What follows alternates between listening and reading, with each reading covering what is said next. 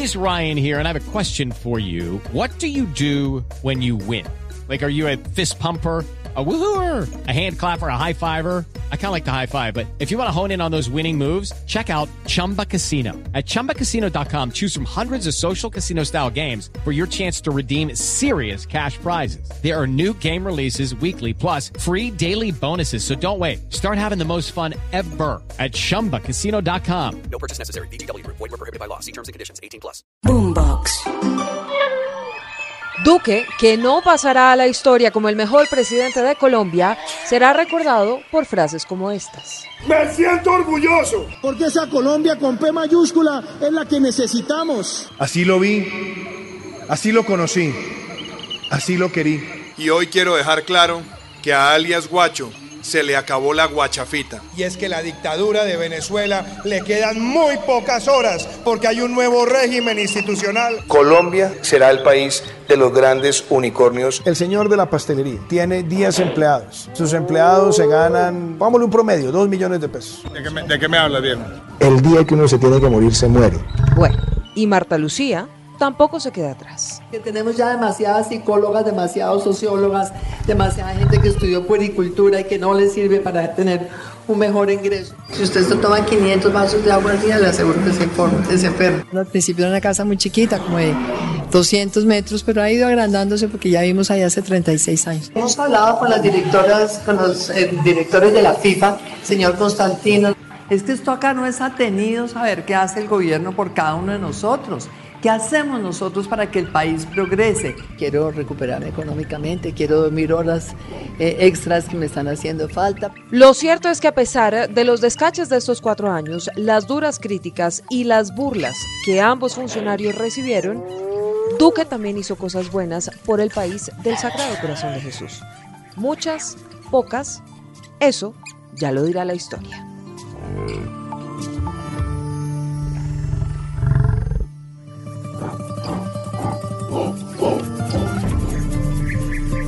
Pedro, terminan cuatro años de un gobierno de amores, pero también de odios.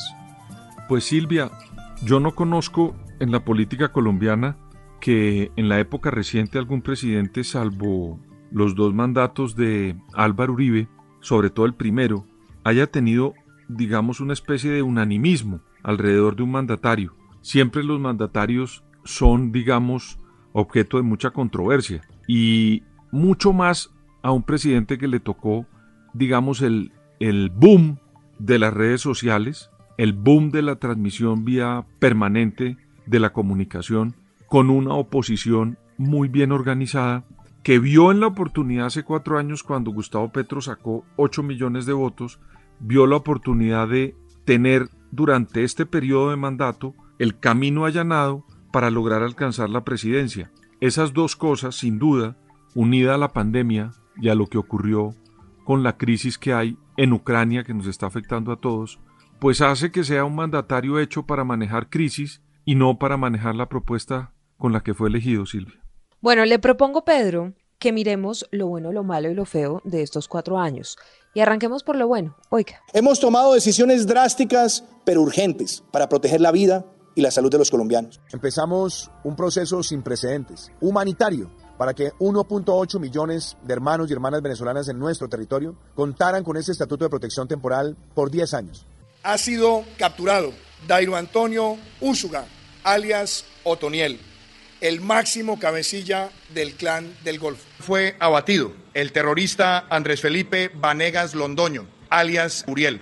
En conclusión, la narcotalia ha dejado de existir. La mayor inversión social en la historia de nuestro país. Y aún a pesar de todas esas adversidades, vamos a terminar con un plan de desarrollo con una ejecución de más del 85%. Los giros extraordinarios de familias en acción, el haber quintuplicado jóvenes en acción, el haber logrado la devolución del IVA para dos millones de hogares, el haber creado ingreso solidario y el programa de apoyo al empleo formal PAEF son herramientas que permitieron enfrentar ese tremendo avatar del trabajo en términos sociales la pandemia en el año 2020. Usted más o menos lo mencionaba. Duque tuvo que manejar una pandemia, afrontó el éxodo masivo de ciudadanos venezolanos huyendo del régimen de Nicolás Maduro, deja la economía colombiana en números positivos, salvo la inflación, que ya volvió a dos dígitos. No estaba en dos dígitos la inflación en Colombia desde el año 2000, que llegó al 10%. Pero en términos generales, digamos, en varias crisis que tuvo que afrontar Iván Duque, yo tengo mis reservas con la de Providencia y el huracán Iota, pero sacó adelante al país.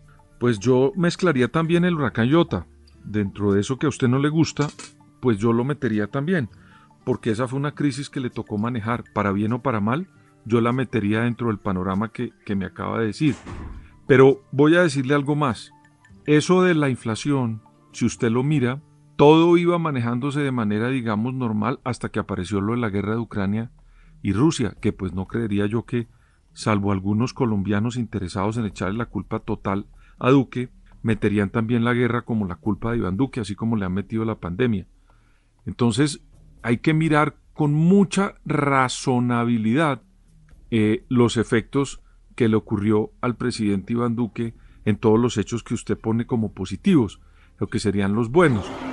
Esto, por supuesto, esta crisis que le tocó manejar a Iván Duque porque la agenda que él tenía, pues de 48 meses que fueron su gobierno, 30 lo dedicó a la pandemia y a la recuperación económica, o 30 estuvo en pandemia, todavía no ha pasado la pandemia.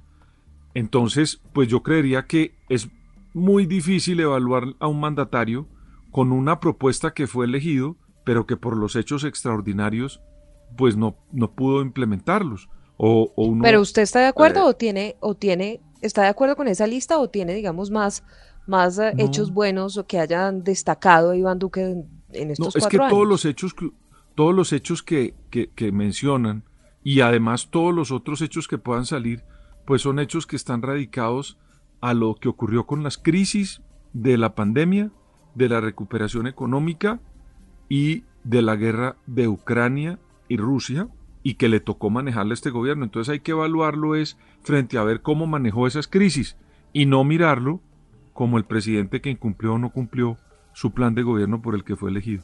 Bueno, ¿alguna, ¿algún otro? Pues además de haber manejado la pandemia, el tema de los migrantes y la recuperación económica, ¿algún otro? A mí me pareció interesante el manejo que le dio, por ejemplo, a una compañía como Ecopetrol, que entregó unos resultados muy importantes para el país. ¿Y por qué lo digo? Porque de ahí sale la mayoría de recursos para que este país pueda tener ayudas financieras y económicas para las personas que son las que menos ingresos tienen en esta sociedad y que también, digamos, ha ayudado para que podamos resolver muchos problemas críticos de la nación. Es una fuente de riqueza inmensa y manejar Ecopetrol con el cambio climático, con la transición que se da al sector energético, con los enemigos del fracking, con los problemas que hay de consultas previas, es decir, con una serie de elementos, me parece que esa compañía hay que resaltar el buen manejo que le dio el gobierno de Iván Duque. Bueno, pasemos, si le parece, a lo malo. Y dentro de esa lista, en mi caso, tengo, por ejemplo, el manejo que le dio el gobierno, por lo menos en los primeros años, a las relaciones exteriores. Si no recuerde, este episodio entre Francisco Santos y Claudia Blum. Aquí el Departamento de Estado, que era importantísimo, está destruido, no existe. No existe. Trump puso a Tillerson, Tillerson desarmechó. La, hace 10 años que yo venía acá, yo llegaba y yo venía mucho a Estados Unidos, que, yo era el que manejaba derechos humanos y me tocaba dar la cara en todos los temas. como un presidente, claro. Entonces yo llegaba, Departamento de Estado, no sé qué, uno, sabía cómo funcionaba eso, pero la entrada era siempre Departamento de Estado. Yo no sabía que esto era predecible, que esto iba así, hoy en día eso se acabó. Bueno, ¿y qué me dice de la campaña que le estaban haciendo a Donald Trump? Oiga, o de las horas contadas a Maduro. Hay informaciones de medios de comunicación que indican que personas del gobierno nacional, diplomáticos, habrían estado tramitando apoyar la candidatura del hoy presidente de los Estados Unidos, Donald Trump. Pedro, ¿no manejaron muy mal las relaciones internacionales en este gobierno? ¿Eso no fue un desastre? Pues a, mí me parece que las relaciones de este país estuvo, se, se controlaron hasta que el ministro y canciller fue Carlos Holmes Trujillo. Cuando se hizo ese enroque y Carlos Holmes Trujillo salió para un lado, dejaron abierta la, la, Cancillería y llegaron personas como Claudia Blum, que es una señora que no maneja, pues que no trabaja en el sector público hace veintipico de años, y la pusieron ahí en una época de pandemia. A mí me parece que eso fue un error garrafal del gobierno. Y el otro error por parte del, del, ex vicepresidente y, y ex embajador Francisco Santos fue meterse a la campaña de, de, de Donald Trump, a favor de Donald Trump, sobre todo en la Florida, donde apoyaron a una candidata que ganó, ganó la, la, la, la curul como representante, pero Papayazo. eso ocasionó un rompimiento Papayazo, con entre la otras señora cosas, Pedro, Nancy, Nancy Pelosi, presidente de la Cámara Baja y demócrata. Eso ocasionó ese problema que, que tuvieron. Después llevaron a Marta Lucía Ramírez, que lo recompuso, pero las ansias de figuración política y por pretender continuar su carrera política, pues hicieron que la doctora Marta Lucía Ramírez también tuviera inconvenientes en ese puesto. le decía que papayazo el que le dieron a la oposición. Oíamos a Iván Cepeda dándole durísimo al gobierno, pues por haber hecho todo lo que hicieron desde el Centro Democrático, partido de el presidente Iván Duque, pues en favor de Donald Trump, que terminó perdiendo. Y eso les costó durar meses en unas relaciones bastante complejas con Joe Biden hasta que llegó Juan Carlos Pinzón, embajador al que usted le ha echado flores por su gestión. Pero es que total, el bombero Pinzón, así de simple. Ah, bueno. Y El bombero meses- Pinzón que ya, El bombero Pinzón. al que le quedan horas, que ¿no? Yo creo que es desafortunado que un funcionario como Juan Carlos Pinzón salga del, eh, del manejo de las relaciones. Me parece que la llegada del nuevo embajador es muy positiva por todas las capacidades que tiene el doctor Murillo. Pero cuando uno mira en Colombia, ¿quién tiene capacidad para manejar las relaciones con los Estados Unidos y mostrar resultados independiente de quién sea el gobierno? A mí me parece que el señor Juan Carlos Pinzón es uno de los mejores funcionarios que ha tenido el país, porque entre en últimas, eso que le entrega Juan Carlos Pinzón en su gestión al, al nuevo embajador no le sirve a Murillo ni le sirve a Petro, le sirve a los colombianos. Si esas relaciones se deterioran entre los estados, ¿a quién afectan? No a Pinzón, ni a Murillo, ni a Petro, a los colombianos. Entonces, por eso digo que Juan Carlos Pinzón, el bombero Pinzón, que llegó y apagó ese incendio, This is the story of the one. As a maintenance engineer, he hears things differently. To the untrained ear, everything on his shop floor might sound fine, but he can hear gears grinding or a belt slipping. So he steps in to fix the problem at hand before it gets out of hand. And he knows Granger's got the right product he needs to get the job done, which is music to his ears. Call, click Granger.com, or just stop by. Granger, for the ones who get it done. es un funcionario que podría ser perfectamente representante de cualquier gobierno porque me parece que es un gran Para funcionario como otros- muchos otros, como muchos otros. Para otros el traidor Pinzón, ¿no? Porque todo eso que aprendió lo aprendió en el gobierno Santos y después salió con lo que salió. Pero, pero... pero Santos hablando, pero Santos hablando de traición, Silvia. Uy, no, perdón. Ah, bueno, eso ya es otro, No, pero no, eso no, ya es, eso ya es No, harina no, por eso, pero escoja otro ejemplo. Escoja otro ejemplo, por ejemplo, no sé, de lealtades. Hay muchos personajes con los que uno puede hablar, pero el presidente Santos en materia de lealtades, yo sí creo que Sí, pero Pinzón por tampoco. lo menos Pues leal, leal, Pinzón. Por eso, entonces, bueno, entonces no hablemos de los dos, pero no me ponga el ejemplo de- del presidente Santos, porque es duro. Yo sé que usted me va a controvertir, a, a controvertir esta, pero oiga. Y este es el libro que vamos a lanzar, es con hechos, que ustedes se acordarán que yo se los prometí desde hace varios meses. Este es el balance nuestro antes de terminar gobierno y aquí no hay carreta, aquí está todo sustentado con cifras, cifras oficiales, cifras que no son controvertibles y que muestran las ejecutorias de un gobierno que le ha servido a Colombia con decencia. Yo meto esto dentro de la canasta de lo malo. Ya sé usted para dónde va a ir, pero ¿de dónde sacó Duque tiempo para escribir tantos libros? Pues a mí sí me da Pues pena. mire, pero Silvia, ese tema los que tanto, no ¿usted se ha duermen, leído un alguno? problema- ¿Usted se ha leído alguno de los que tanto Sí, me he menciona? leído un par. Como para que tengo hablemos de- pendiente, sí, tengo pendiente leerme el último, que se llama Ah, Es con muy bien. Hechos, que entre otras cosas se lo Sí. dedica a su esposo, salió a sus ayer. hijos y Ese a su ayer y hermano. yo no lo he sí, leído ese salió en las ayer. últimas horas. Por eso le digo que tengo pendiente leer ese porque ese dice Duque que es como su carta a los colombianos del legado que deja. Se lo dedica Perfecto, entre otras entonces, cosas a su cuando hermano se lo que lea, se la pasó cuando se viajando lo con lea, él. Cuando se lo lea lo comentamos. Yo le voy a decir algo.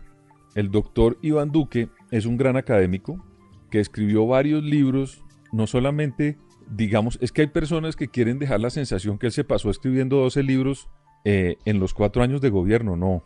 Él no, escribió 12 libros no, varios pero en la libros. mitad sí. Por eso, pero varios libros, no, pues que hay que aclarar. Varios libros los escribió cuando fue un alto funcionario en el Banco Interamericano de Desarrollo.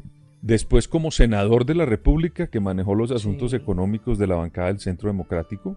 Después como candidato escribió varios libros y como presidente de la República escribió otros. Pero, Dentro Pedro, de todos esos ¿un presidente libros, en cuatro años tiene tiempo para escribir seis, cinco libros? ¿De verdad?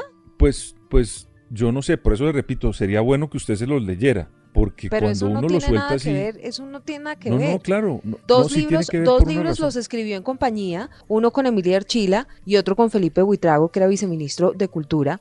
Los escribió en compañía, pero, pero bueno, Pedro, digamos, Colombia no es un Pero país, deja- Colombia no es Suiza. Pero por eso le digo, es que lo importante es leérselo para poder criticarlo. Porque no es que el doctor Iván Duque, expresidente de Colombia en las próximas horas, eh, se sentara a divagar para encontrar una musa como García Márquez y plasmar un libro que para poderlo escribir pues se requieren 10 o 15 años. No, esos libros son eh, recolección de información del Estado colombiano en su mandato.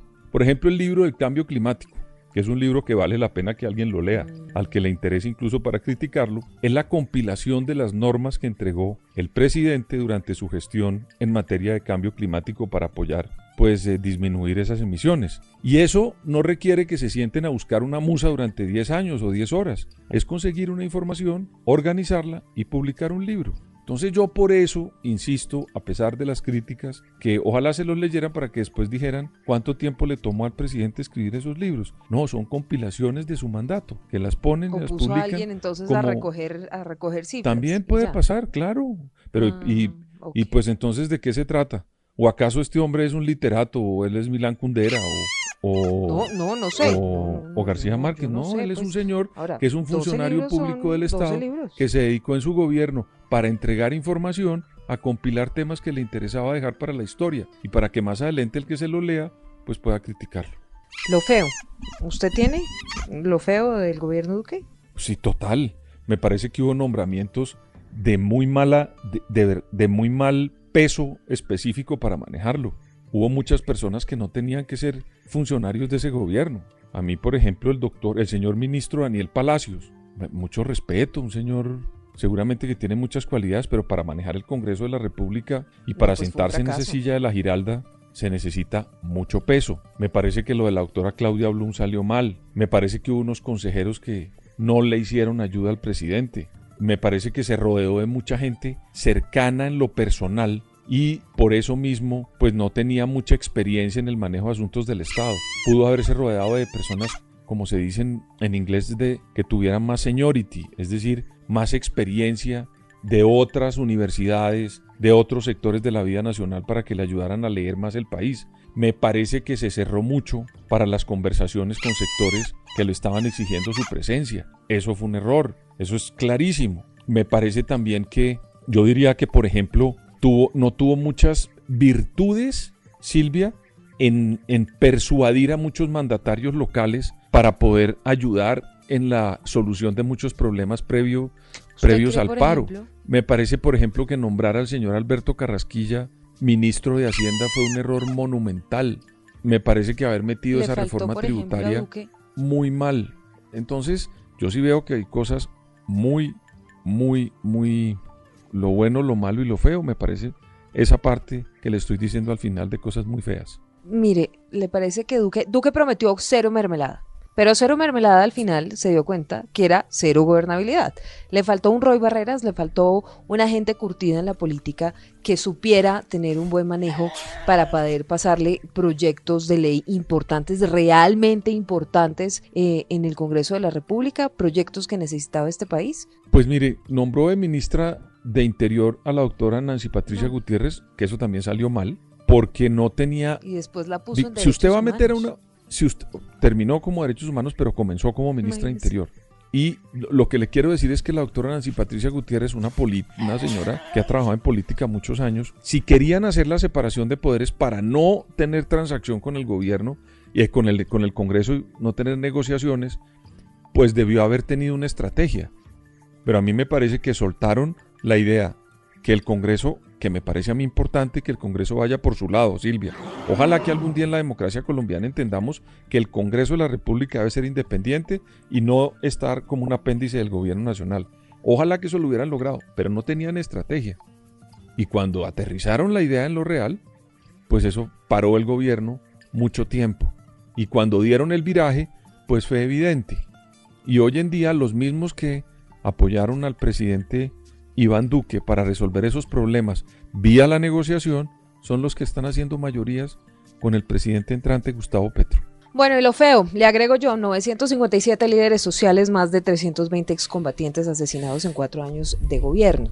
Eso no lo digo yo. En los últimos dos años hemos visto una expansión de actores armados en los territorios, hemos visto un incremento de violencia que se ejerce contra la población civil y esto se debe a la falta de implementación del acuerdo de paz. Lo dice la ONU como lo acabamos de oír. Duque no creyó en la paz, no hizo nada por la paz. Pero además de eso, su gobierno... Pero usted por qué dice que no hizo nada por la paz? Bueno, o hizo muy poco. Ahora, él tiene un No, libro bueno, con Archila, bien. La Paz con Legalidad, y ese es el legado Sí. de él, La Paz con Legalidad.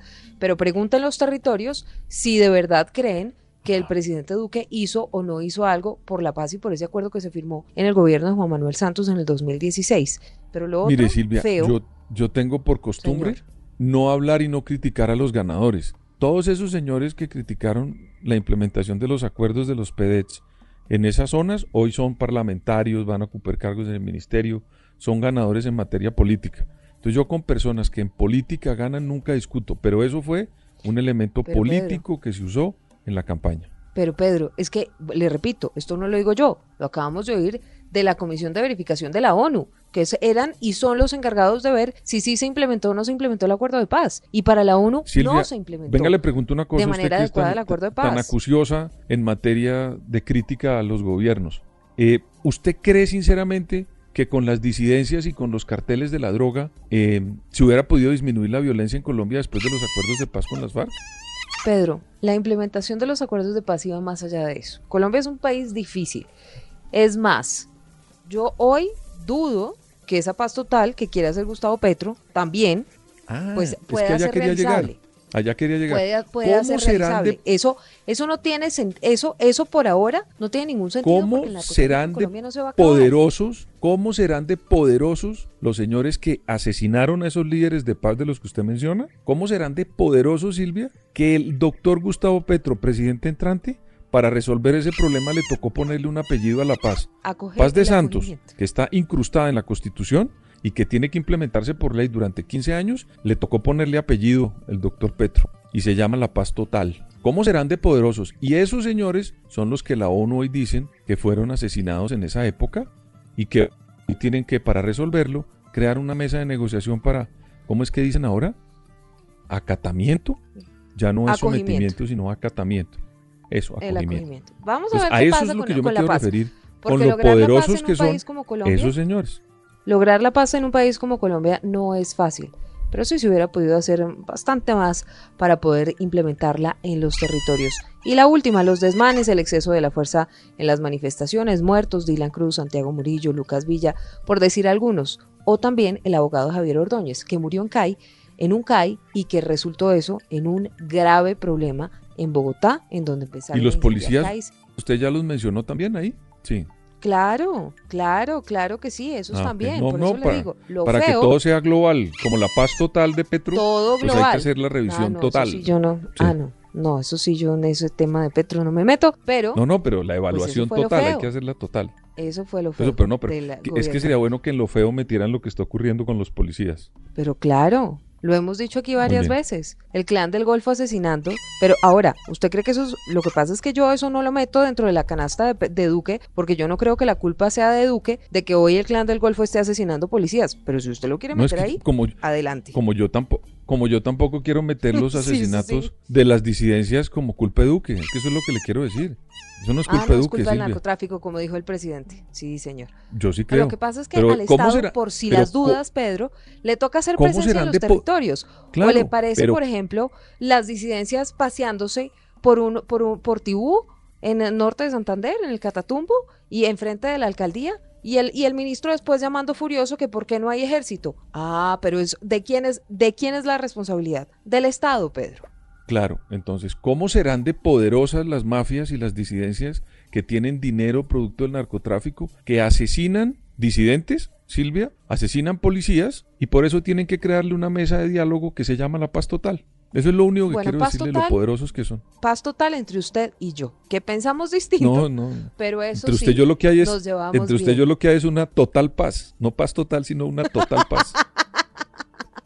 Ay, no olviden suscribirse. Estamos en Spotify y en Boombox, hacemos una comunidad, hablamos todos, ustedes pueden pensar distinto, por supuesto, pero aquí caben todas las opiniones.